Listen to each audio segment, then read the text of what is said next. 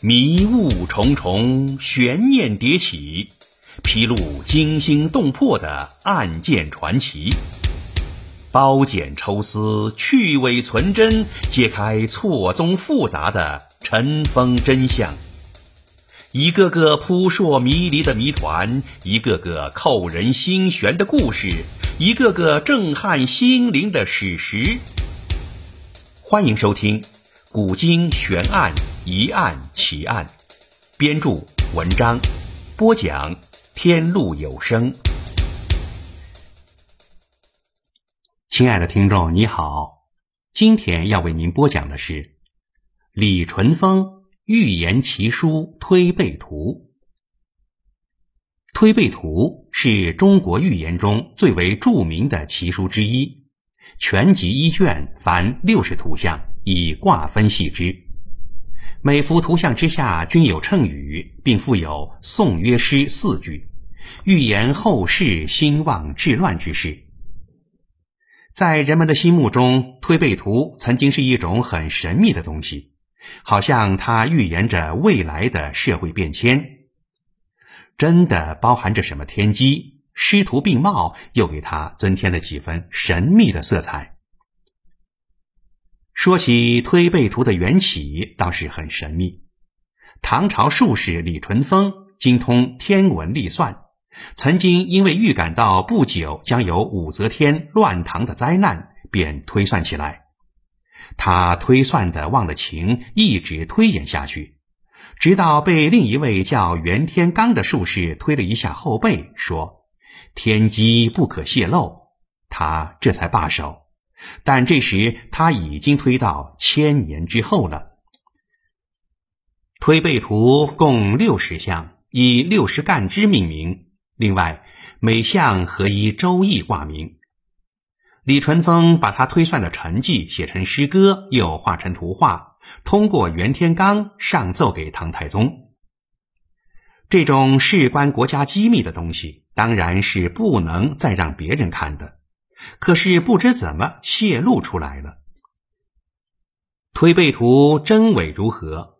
王廷之判之为诸版皆伪，历代称书作伪，可由互相比对而知其痕迹。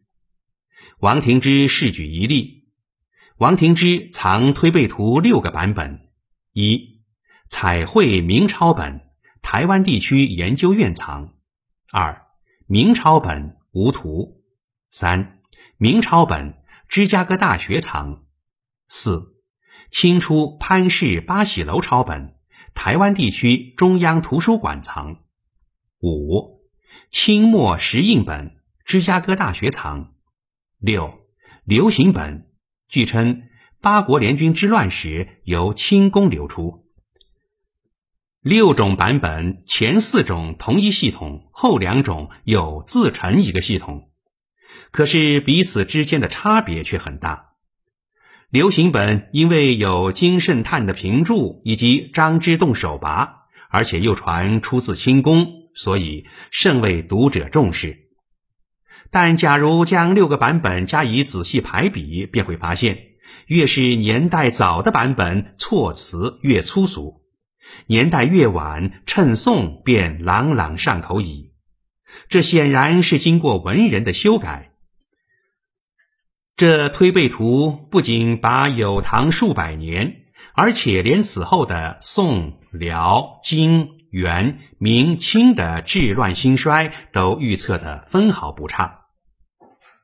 李淳风实有其人，在《旧唐书》《新唐书》中都有他的传。他是唐太宗时期的人，博通群书，精天文历算、阴阳之学。他曾经主持铸造浑仪，编成《林德历》，以取代过时的《物影历》，是一个了不起的天文学家。推背图最为难得的是，他那一幅幅图画，把此后一千多年的中外服饰也都预测出来了。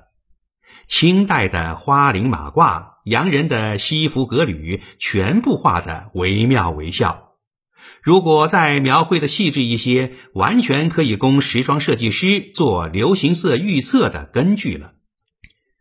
但是，如果再细心的看下去，问题就出来了。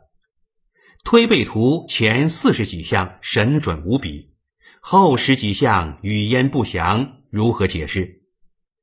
前四十项关于历史事件的预测非常容易解读，因为里面几乎是指名道姓。比如第五项“其图为安”，安禄山；史书史思明，一复于地，杨玉环。宋中渔阳平谷来自古诗词描述。第三十四项“太平又见雪花飞，洪水滔天苗不秀，中原曾见孟全飞”，分明是指洪秀全。有学者要问：清代的人穿马褂是不错的，为什么唐朝时的胡人也是顶戴花翎？这不成了唱四郎探母？辽的公主和大清国的格格一样了。从烧饼哥和马前客来看，预言到最后都是一个大同世界。推背图中称天下一家，至真大化。烧饼歌中言情色和谐，马前客中讲贤不疑也，天下一家，无名无德，光耀中华。暗合了中华文人和百姓自古以来终极理想的社会建制，以此可见，这类悬书其实是寄托了作者的美好愿望而已。莫非李淳风是近视眼？千年之后洞若观火，百年之内却一塌糊涂，连自己穿什么衣服都搞不清了。还有的读者更爱较真儿。他们从地摊上买了几种，对照来看，竟然发现几种并不相同。不但图不同，诗也不同，预测的下限自然也不一样。四十五项金乌隐匿白杨中，暗喻日本沉沦，可能只有在电影中才有。四十八项中称毛武之间有大乱，当在二零一一至二零一四年发生内乱。后十几卦大多是这种类似的战争与和平的老话，而且一般都没有详细的指出。难道是李淳风记穷了？按《旧唐书》所记载的李淳风故事，本是见于《感定录》，今存《太平广记》卷二一五。《旧唐书》原封不动地把小说家言搬进了《李淳风传》，实在失之于烂。李君羡究竟是否与妖人有勾结？这本来就是疑案。反正欲加之罪，何患无辞？为了自己的江山，万岁爷怎么干都是有理的。于是防患于未然，李君羡和他的全家都丢了性命。说透了，这其实不过是李淳风编的神话而已。其实真正更值得我们怀疑的是预言的本身。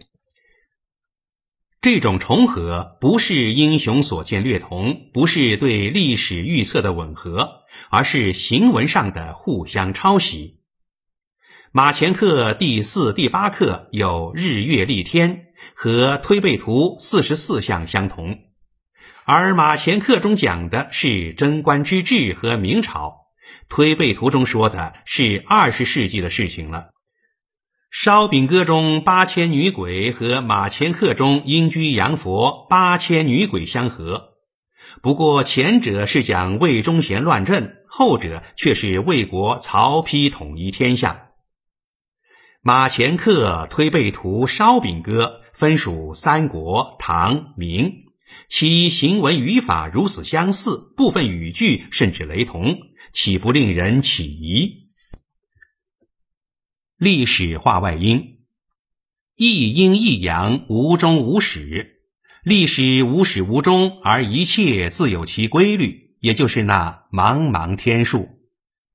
推背图中对某个朝代或历史时段的预测非常集中，某些同样重要的时代却跨度很大，几百年偶见一个预测。